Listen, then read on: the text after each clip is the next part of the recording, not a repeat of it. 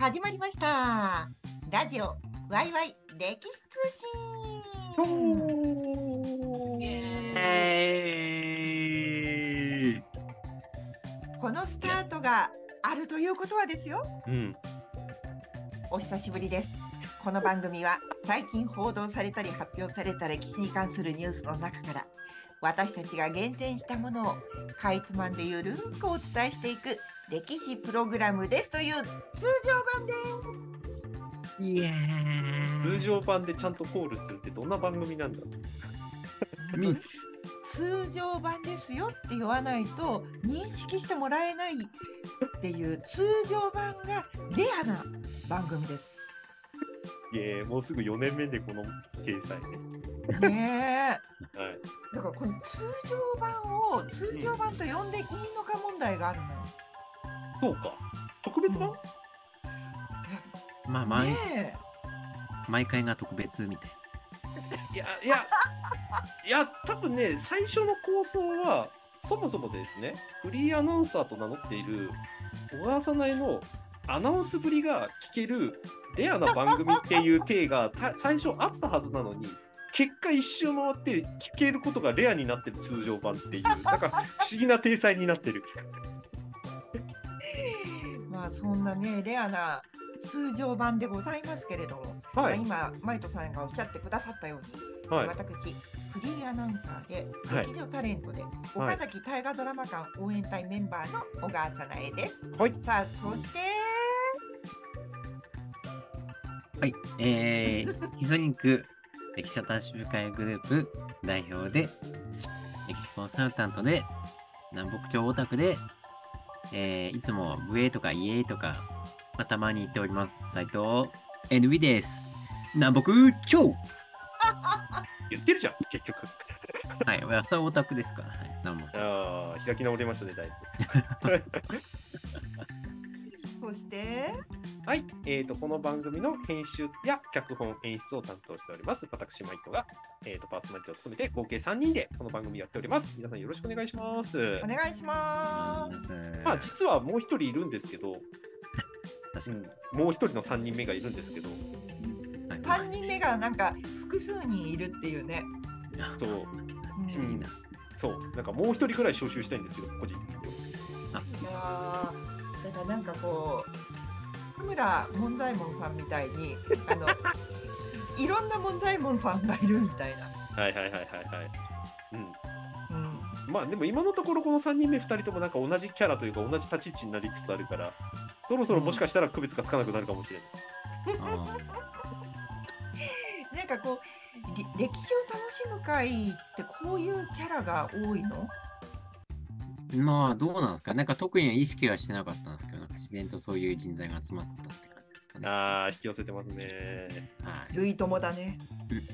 まあ、どういとも、はい、まあ、そんな感じなの。なそこ詰まるんだじゃああの歴史を楽しむ会グループであのこういうキャラじゃない人を募集してください。わかりました。はい。キャラかぶりしてるとあ確かに確かに副代表。はい。一応一人いるよ。なんかいろんな人材がいた方が面白いからね。確かに、対話がよかったというか。うん、まあ何者いるかよく分かってないですからね、みんなね。確かに。はい。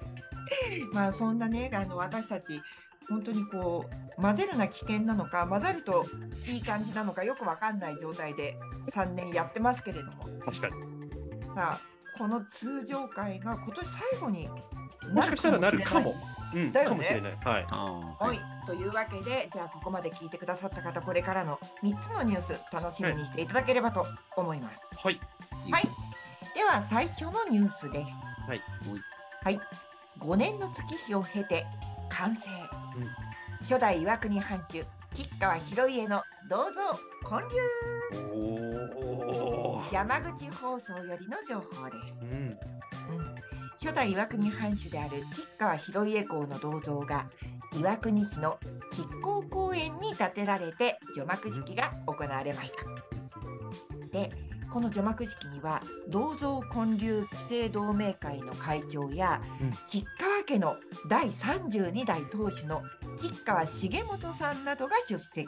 うんうん、で、まあ、この吉川広家公、うん岩国の初代藩主であり領内の統制法を制定するなど岩国の発展の礎を築きました。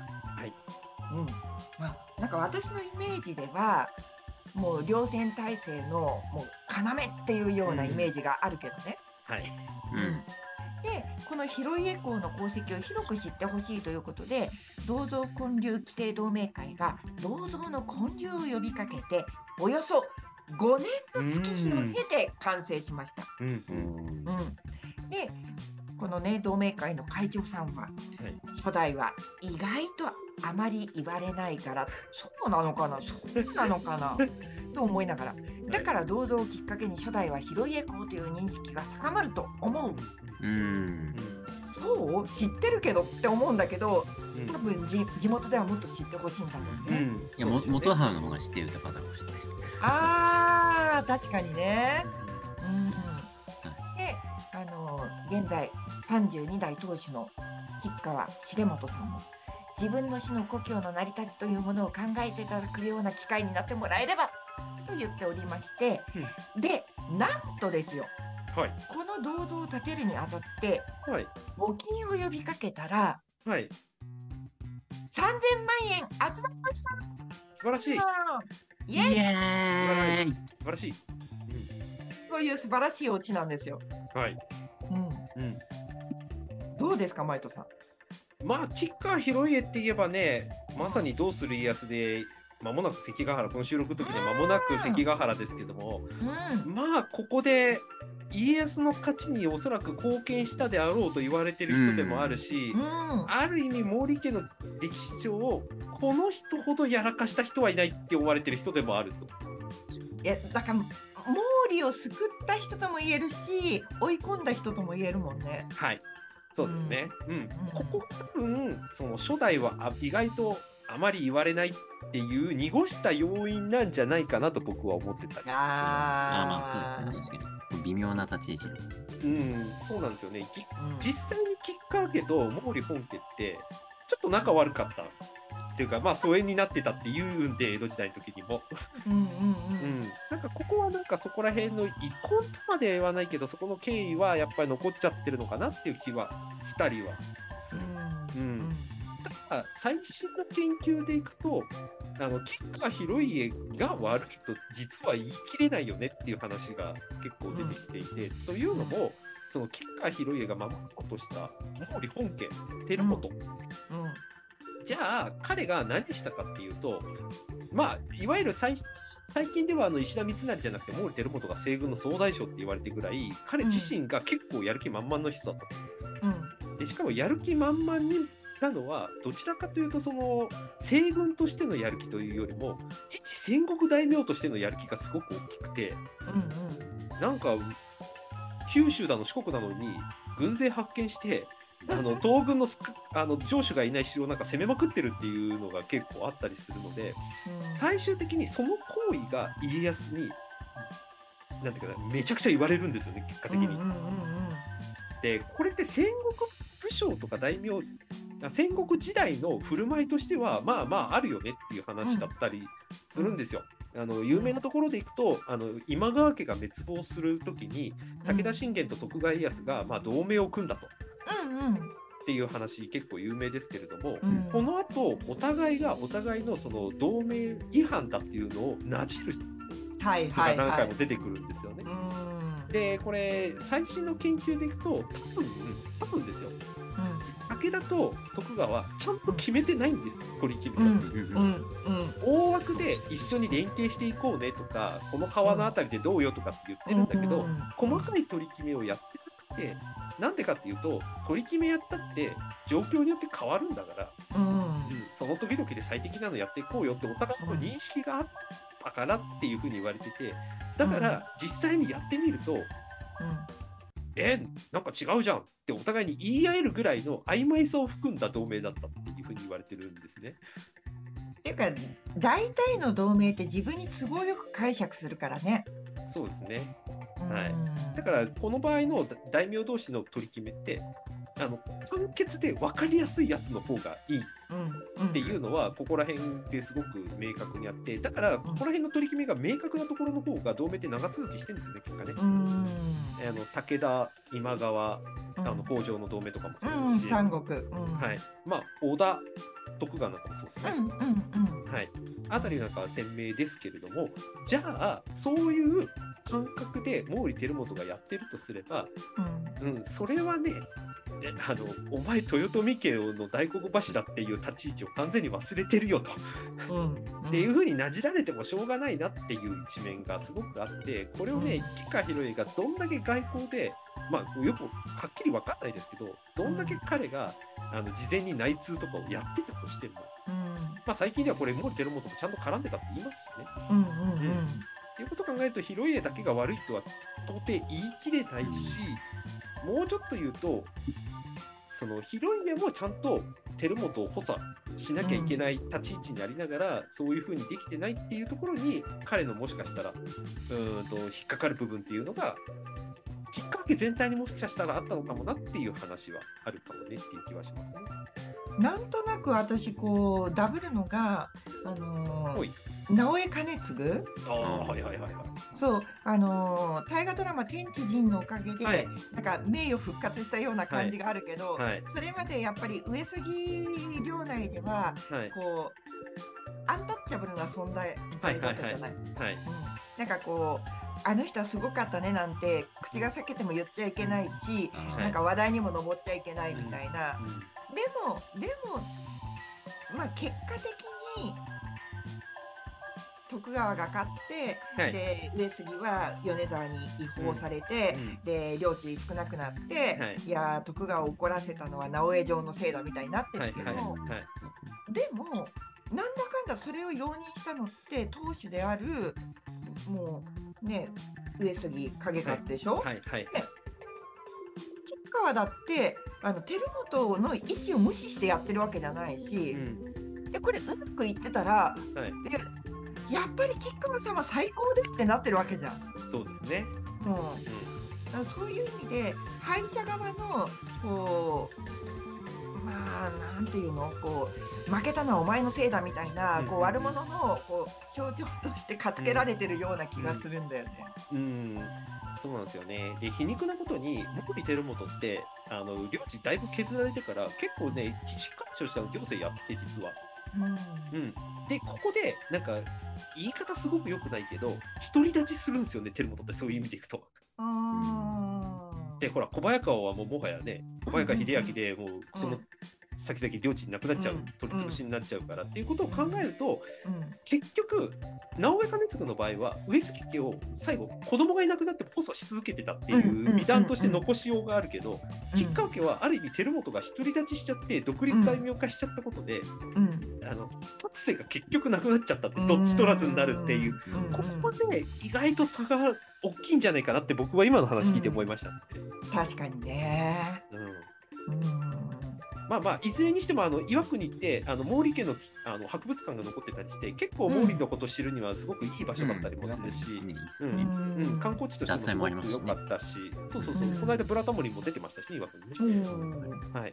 なので、まあそういう意味で、改めてその、これを町おこしの一環とするのかどうかちょっと僕もはっきり分かってないですけど、なんかもう一回広いってこういう人だったんだよっていう打ち出し方みたいなのはね、ちょっと考えるのはすごくいいきっかけなんじゃないかなって気はしますけどね。うんまあね、32代の方もちゃんとご存命でいらっしゃるわけだから、はい。やっぱり、ね、これからも脈々と受け継いでいってほしいよね。そうですね。うんはいじゃあ続いて2つ目のニュースいきますよ。上田城の武者だまりの全貌に迫る手がかり、発掘調査で次々見つかるうんと。いうことで、信濃毎日新聞よりの情報です。ほいほいほい。うん、上田市教育委員会は上田城跡の発掘調査で城攻めに備えて兵を駐屯させた武者だまりを囲む冠米大石垣や三十間堀の位置をほぼ突き止めました。うん。ほぼだよ、ほぼ。うん。うん、でこれ市がねもともと計画していた武者だまり復元を後押しすうんることらしいんだけれど、はいはいはい。まずこの武者だまりっていうのは、堀とか石垣とか土塁で囲まれた防御拠点で、江戸時代には二の丸のあたりにあったって言われている。はいはい。うん、でこれ去年の秋から武者だまりの北半分にあたる旧市民会館駐車場で発掘をしていたそうなんですよ。ほいほい。うん、で市の教育委員会によるとこの武者だまりの西側の位置でうん。石垣の基礎として角張った石を敷き詰めた根固め石を発見。ふんふんふんふんで江戸時代の絵図によるとこの冠米大石垣は東西約16メートル、南北7メートルのそのくらいの感じでその東端がこの位置にあったと見られる。なるほど。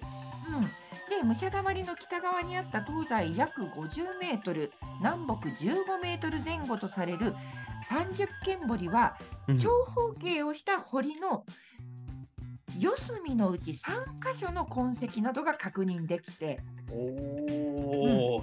でさらに堀に接した石垣の一部も見つかったそうなんですよ。おお。うん、だからかなり見つかっていてうんはいそうすると絵図からの予想通りに石垣や堀の痕跡が確認できてる。うん。今は平坦な二の丸だけれどもかつて立体的な防御施設があったことがわかるでうん。教育委員会さんは言ってらっしゃいます。はいはいはい。うはん、というわけで斉藤さんどうです、はいそうですね、ちょうどあの、なんだ、今、まさにの、なんだ、どうす家康で、まあ、あんまりね、ディティは描かれなかったですけど、まあね、あの、上田城、上田合戦も少しい。はいはいはい。出て、まあ、のようなもの感じで出てきてね、はい。うん少し話題になってましたけど、はい。うんあの、上田城、本当その、私も、まあ、純粋に、まあ、観光観点に3回行ったことあって、あの、結構、その文化会館の、そのね、今、駐車場がとかいろいろ書いてましたけども、うんその、まあ、いろ結構いろんなその高級施設も今あるんですけども、やっぱり結構発掘すると出てくる、ね、いろいろ出てくるんだろうなっていう、まあ、雰囲気は結構あって、うんうんで、あの、なんだ、以前、真田丸の時に、あそこのうん。城の中にあの、なんだ、大河ドラマ館もありましたし、うんうん。まあ、上田はすごい、あの、ね、真田、ね、こう上田城を通して町おこしって結構熱心にやってるので、うん。まあ今回の発掘っていうのもとても、な、ななんですか、まあね、エポックメイキングとはちょっと言い過ぎかもしれないですけど、はい。でも、まあ、象徴的な発見だったんじゃないかなと思いますね。ううんんであのこの間も上田の丸子で武者行列、あうんあの去年私司会をやらせてもらったんですけど、はいはい。今年もやっていて、はないんか上田の中でもこの戦国真田をこう特化した地域だったり、うん。あとは丸子地域でこうもう鎌倉時代うん。っていうの、あの木曽義仲とかっていう感じで、はい。はい。こう同じ上田の中でもいろんな歴史が楽しめて、うん。すごく素敵なところだよねっていうのは思ってるんだよね。うんうんうん。で市がそれに対してすごく理解が深いから、うん。はい。こうやって今回も市の教育委員会があの発掘をしてで調査をしてうん。でこあとはほらあの時ああの頃は今じゃないなんだっけあの前回の放送で、えー、とうんうん。前回あ前に取り上げたニュースの,、あのその後とかはいや。ってたけど、はい。この上田城もほら、うんあの今取り組んでる。ものがああるじゃない。うん、だからそういうところに市がねこう一生懸命こう熱心に取り組んでるところが、うん歴史好きの私たちにとってはめっちゃいいところだなと思ってうーうんうんうんん。そうなんですよね。で、うん多分、えっ、と、ここ勘違いしない方がいいなと思ってるのは、結果が出てるからいいよねって言ってるんじゃなくて、続けてたり、その姿勢を示し続けてるから、そうところに結果が出るっていう、そのくっつきがあるから僕たちはそう思えてるだけで。そうそうそう、うん。なんか報われない努力だけ見てると切なくなるし、はい。努力しないで棚ぼただとなんかうん、がっかりするし、うんうん努力してて結果が出るとやったねみたいな。そうそうそうそうそう。うん。うんそうなんですよね。今回の報道を見ていても、その市が計画している武者だまりの復元を後押しするって、うんこれ作り物を作りたくは本当はないんだと思うんですよ武者だまりの部分に関して。まあなんかこういう風に書いてあるから見つかんないけどこうだろうなと思って再現しましたっていうのは、えー、とこれ前回の時に言いましたけど可視化するという意味ではすごく意義がある。うんうんだけどこれはロマンがないんじゃないのって小川さないみたいな人がいるわけですよ。うん、それはねあるものを再現まあ限りなく本物に近い再現をするだとかそもそもあったんだからここに少し誇張するけど作る意味あるよねっていう、ある意味その土壌の文脈みたいなものがちゃんとあるからそのやる意味があって。うん。だけどこれ計画はあるけど見つかんなかったらこれはこれでうんいろいろどうしようかなって思ってたりする。ある意味でうん。博打とまでは言わないけどうん。祈るしかない部分も多分あったんだと思うんですよ。うん。うん。うん。っていうところがちゃんと噛み合ったっていう報道をしているのがやっぱりなんかこの小川さんの言うその理解があるっていう意味合いはなんかこういう文章で報道することにもつながってるなって気がしうんます。うんうん。うん。うん。いやー上田熱いなですね。すね。うんまあねよく小川さんね話題で出してますもんね上田ね。いや本当にあの大河ドラマに関わらせていただくと、はいはい。あの大河ドラマに関連する自治体さんうんとね、はい。こうお付き合いすることがあるんだけど、はい。やっぱ本当自治体によって温度差めっちゃあるから、うん、そうですよね。うん。もうあっちっていうくらい、うんうん。あ暑いでっていうところもあれば、はい。寒っていうところもあるから、えタイが今来てるのにこんな寒くて大丈夫みたいなところもね、うんうんうん。あるけど真田丸が終わってさもう6年も7年も経つのにあもうありがとう上田って感じ。う確かに、こう持続性のあるね、こう歴史町おこしをちゃんとやってます。ーん。うんうん、だからその話聞くたびにそう思う反面ちょっと繰り返しになっちゃいますけど勘違いしちゃいけないポイントはあるなって思ってるっていう感じですね。うんこれ何も発見がないけど大河ドラマでにやかに作りましたっていうのもまた違ったりするし。ダメダメダメダメダメ。はいはいうんですよだからね。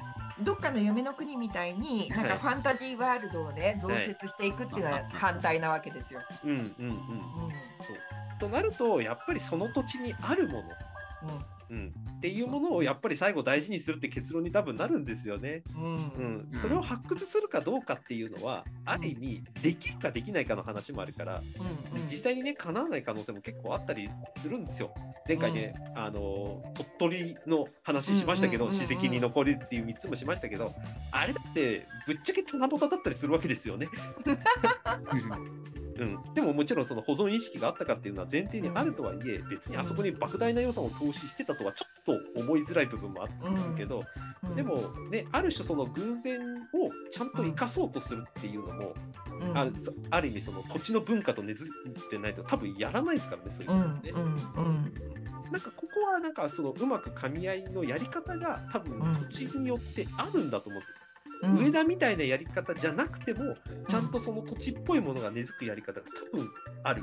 うん。っていうのはうん。もうこれもだいぶ前に取り上げましたけど吉野ヶ里をねあの発掘するのにあの動画で撮影するとかってやり方なんで多分上田っていう感じじゃ多分ないですよねどっちかってういうん。とね。うん。うんこのエモさはどちらかというと佐賀だから生きるみたいなところがあるから、うん。あだからあんまり真似事でまんま取り入れる。もちろん取り入れていいことはたくさんあるんだけれども、うん。うん、なんか表の側だけをなんか持ってくるっていうようになんないようにしてほしいなとは思う。今回の話を見てうん改めて。まあ、まあでもこれ江戸時代の絵図からちゃんとこうね、うん。あの再現、うん。再現というかこう、はい。照らし合わせてるから、はい。うん、そこはやっぱり堅実なやり方だなっていうふうには思うよね。うん。うん。そう思います。そこ、うなんかそのお二人が言っている歴史にかの意識が高い熱いっていうのは、うん。ちゃんと、うちゃんとそのあるかもねとか、一発逆転でこの町おこしをするために大河ドラマになったからっていうことじゃないっていうことだと僕は思うんですよ。ん、そうあのーよくありがちな銅像を建てようぜじゃない。うんはいはい、そうですね。うん、別に吉川ヒロイのこと言ってないですよ、ちなみに。え言ってない言ってない。ははははうん、言ってないよ、それは。想像ムーブメントありますからね。うんそうそうそうそう。まあそんな感じでこう例えば年に1回真田を忍んでうん上田に行くとかっていう人もいると思うんだけど。行くごとに何かしらちょっとこう、うんお城周りが充実してくるっていうのって、うんやっぱり行きたくなるポイントだと思うんだよね。いや、そう思います、それは。ううんん、変化。うん。そうそうそうそう。だから、行くことで、い人が行ってよかったっていう場所になるっていう、その循環ですよね、まさに。うんうんうん。これで、この循環は片方だけだとできないから。そうそうそうそうそう。うん。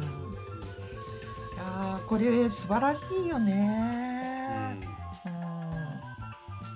うん。という素晴らしいニュースの後にラスト、はいこ。れがあるんですよ。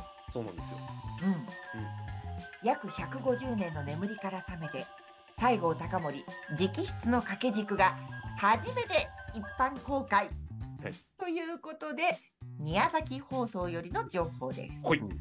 うん、まずね前段階として、はい宮崎県内に住む男性が長年保管していたはい。西郷隆盛直筆の掛け軸はいが一般公開されました。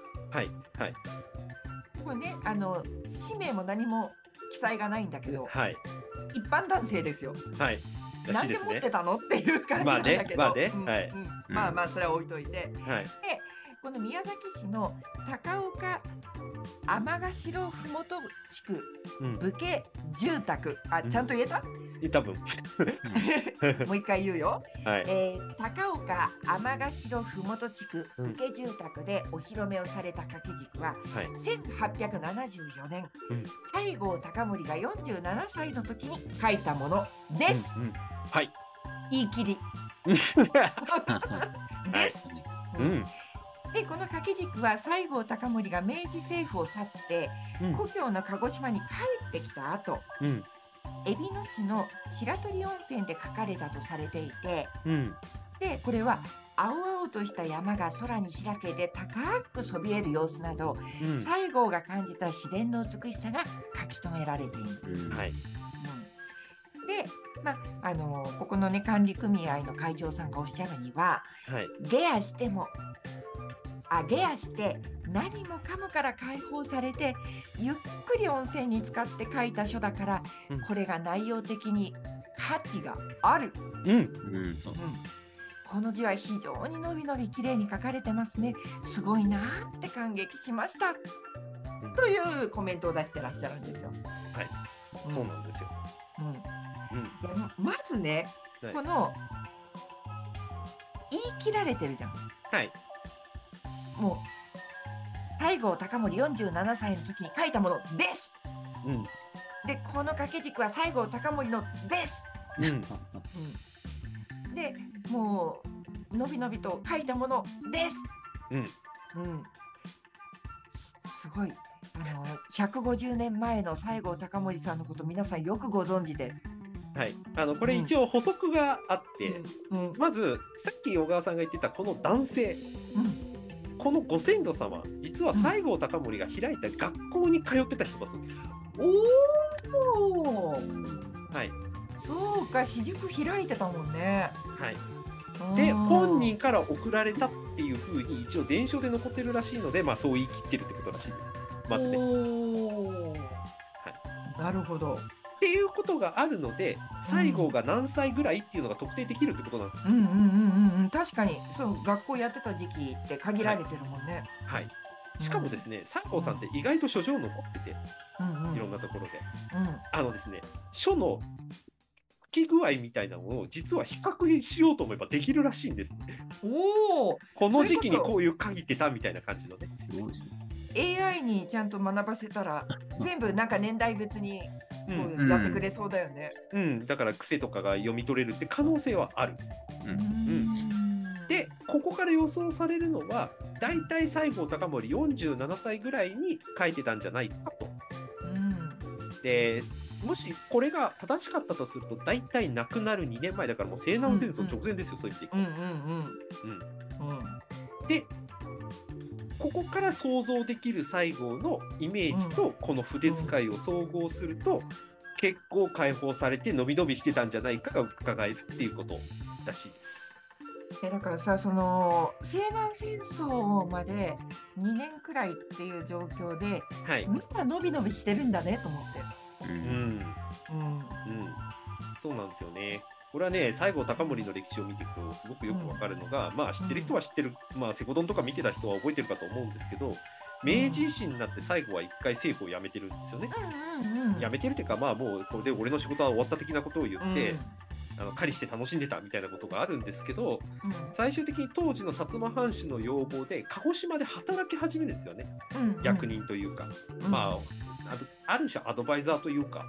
うんで顧問みたいなね。そうですね、はい。うん。そこから明治政府にスカウトされてうん。やって、まあこれも知ってる人は知ってるかと思うんですけど大久保とかが海外に行って行ってる間に留守政府任されて、ここで、うんもう近代日本の主軸となる政策をバンバンバンバンやりまくったと。うん。はい、で一方ね、岩倉が聞きつけてきたのが長谷倉常長っていう人だったっていうのをお母さんがよく話してる話ですけど、はい、うん。うん。で、この西郷がやってきたこと、そしてこの後出てくる生還論っていう話が結局その西郷と大久保の対立につながって、うん。で西郷はもう本当にやめたと。うんで、なんてその西郷が伸び伸びした字っていうふうに想定できるのかというと、うん。でその一応自主退職っていう形なんだけれども、うん。そういう形になると体裁が悪いと思ったのか明治政府は、あの依願退職とまでは言わないけれども、うん。あの満了みたいな形で辞めさせてしかもうん陸軍大将の役職を多分残してたんですよね確か。に。うんうん。で退職金もう一生遊んでも暮らせるぐらいの退職金を出してる。うん、でそれをまあ西郷が使ったかどうかっていう話はさておき、うん。まあ、彼が少なくてもここから先の人生を老後だと思っていた可能性は非常に高く、うんうん、ということがあって結局ここでも狩りやってたり私塾やってたりっていうことをやってたので、なんかこの頃やってたいろんなエピソードが残っててこれは司馬遼太郎の「飛ぶが如く」でもいろんな風に書かれてる最後のエピソードでうんうんうんんですけど、まさにそういう一環として西郷が書いたものが普通に送られてるという、うん。うん、ここがなんかいかにも西郷らしいというかね。うんだから西郷さんがあの本当になんていうのかな自分の地位を特別視しないというか、はいこうおごらないっていうところは、こういうところにわかるよね。うん、それと最後に関して言うとすごく面白いことが意外に鹿児島よりも鹿児島以外のところの方が最後の資料って残ってるんです。そうそうそう。うんでこの番組でも西郷さん系のネタ出るけど、はい、結構さ宮崎県が多いじゃん。そうなんですよ。ううんん、そうで一番実は西郷の記録を後世に残したのって九州じゃないんですよね。さあね斉藤斉藤さんどこだかわかりますか？僕ね、斉藤さんがもう行きましたヒントは。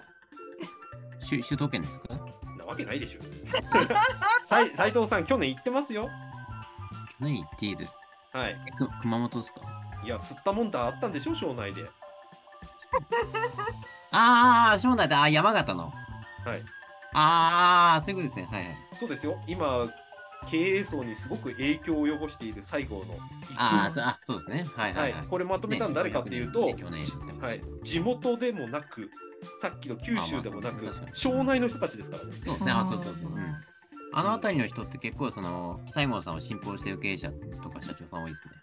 うん、まあそれもそうで、ね、庄内のその最終的にあの戦火に焼かれなかったことと西郷と密接な関係がありますから、うん。でそのよほど西郷を慕ったのか、マジで西南戦争に行くんじゃないかっていう話すらあるぐらいですからね、庄うんうん内から。うん。はい、で結局西郷が死んで西南戦争終わった後も西郷さんはこういう人だったよねっていうことを彼らが自主的に記録残してうんそれも記録っていうのも書状とかそういうレベルの話じゃなくて彼から何て言葉をかけられたかみたいなことをうん。ヒアリングしまくった結果一冊の本にまとめちゃうわけです。うん。でそれが西郷の書状とか、うん。うん、西郷の功績よりもその本がイメージとして後世の僕たちに一番伝わってる影響力を及ぼしてるんです。うんこれがこの西郷のすごく面白いところだなと僕は思った。う。んあとやっぱりあのはい。上野の銅像がはい。西郷の顔じゃないってみんなもうねうっすらじゃなくてほぼほぼ分かってるのに、ねでもあのイメージのままっていう。そう。そうしかもね最後は死ななかったと。シベリアに実は行ってたと。うん。で日露戦争の時に実はこっそり戻ってくんじゃないかってマジで話題になってたという話だとか、うん、なんかねここら辺なんか本当に西郷隆盛っていう人が実物じゃない形で結果残ってってるっていうのは日本史を見る上で非常に面白いというか不思議な現象の一つ。なんかこういう現象起きるのって多分ね源義経ぐらいしかいないんですよ。でなんかこうこういう現象が起きるのって知名度が高いんだけどでも実像がよくわからない、知はい。ってる人にだから聞きたい聞きたいっていう、はい。はい。はい。はい。はい。人気の高さだよね。ううんん、もうまさにそうだと思いますし、そもそもね、最後の残った記録とかを見ていても、結構抽象度の高いことばっかり言ってたりするんですよね。うんまあ、ある意味言い方良くないけど、匂わせみたいな感じで言ってる部分があるもんだから、うん普通だったら、何そんな陰謀論みたいなこと言いやがってみたいな感じになるんですけど、うんうん。実際に会った人が全然違う印象だっていうことをうん。みんな言ってるもんだから、うん。何かしらね、神がかりとまでは言わないけど、不思議な存在として残してるっていうのは、なんか日本史を見ていく上で非常に特殊な人ですよね。だから大久保と対照的なのが大久保は割とストレートなイメージがあって、はい。はい。で西郷さんは今マイトさんが言ったようにこう抽象的っていうのがあるから、受け取り側の受けた印象で、うん。もう何通りにもイメージがね、できちゃうから、そこがまたこうプリズム的な感じになるのかなと思って。うん、そうなんですよ。で、こういうことって、なんかそのある種日本史ですごくたくさん起きてて、これ人物のレベルだったらまだ特定できるからいいんですけど、うん例えば斉藤さんの好きな南北朝時代なんかまさにこういう概念の塊みたいなこといやそうそうがたくさん起きてますつ。ながってますからね、西郷さんね。うん、あというかまあ西郷さんにつながってるっていうよりもそもそも概念が外側のものだったのに結局僕らの内側の価値観になるみたいなことが起きてるんですよね。わかりやすいのが徳っていうと概念かな。うんはいあの徳って概念っていくとその北畠近房って人いるじゃないですか。うん。南朝の北畠顕家の、うん。ちょうど逃げ上手の若うん。組で出てる北畠顕家のお父さんですけれども、うん。このお父さんが「えー、と人王小時」っていう本を書いててでこの本の中で、やっぱりリーダーはね徳がないとダメなんですよみたいなことを書いてるんですよ。でおそらく近房の目を通してみればそれは難聴だったんだってことを言いたいんだろうけどうん。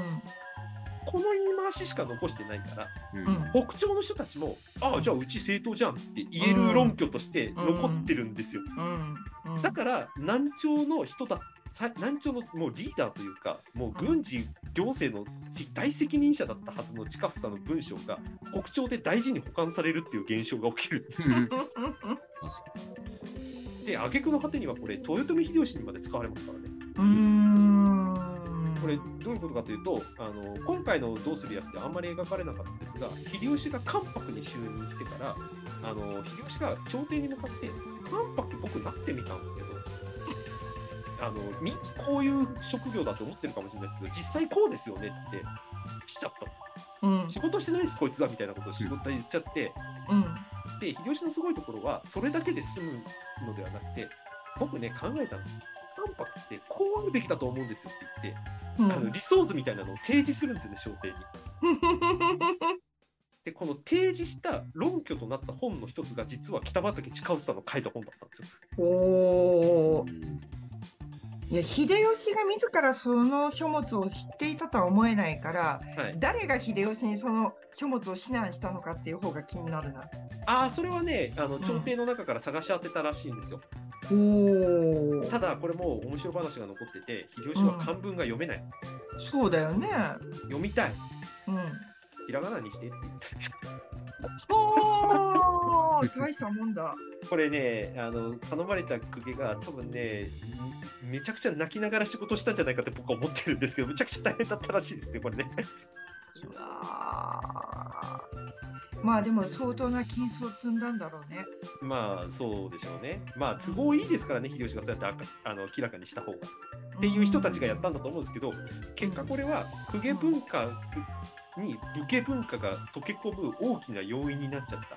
鎌倉時代からずっとこの公家文化ってなんだかんだ言いながらリスペクトされ続けてきたのが秀吉によってその門全部バーって開けられちゃってう中身を改造されるっていう事態になるっていうのが起きるんですけど、このトリガー引いたの実は難聴を応援してた近房のあの本だったっていう皮肉な結果が起きてるんですよね、これね。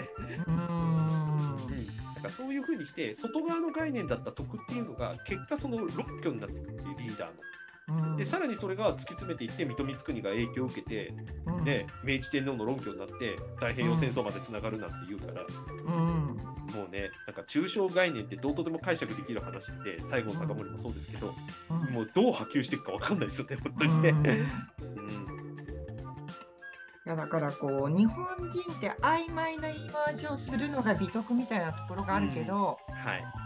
でもそれはなかなかデンジャーなところがあるようんね。うん。そうそう。受け取り手に都合よくねう解釈されちゃうから。そう。で結局原型とどめないで原型なんだっけってなるっていう。うん。うんうん。うん、これはだから、なんていうかな、別にディスってる意味じゃないですけども、歴史エンタメとかね、ゲームとかでいろいろ取り上げられてるやつの一つのウィークポイントだと僕は思ってて、そこはね。うんうんうん。それでも全然いいんですけど、入り口としては。うん。でも、うん形変えまくっちゃった結果、原型ってなんだっけって立ち戻れるポイントがないと、うん。あの前回の小川さないの話みたいに、先祖なんだっけって探しちゃってるみたいな話になるわけですよね。うんうんうん。うん、この論拠を大切に残すっていうことはある意味すごく大事なことだなとうん改めて思いましたね今回。あーなんか西郷隆盛のねこの掛け軸の話から随分と話が広がったけど、まあ、こんな感じで通常会がももっとねあの、はい。頻繁に通常に当たり前になるように来年頑張ろう。はい、小川さないのこういうアナウンス声を聞ける貴重な機会なんでもっとたくさん聞きたいですっていう話になるといいですね。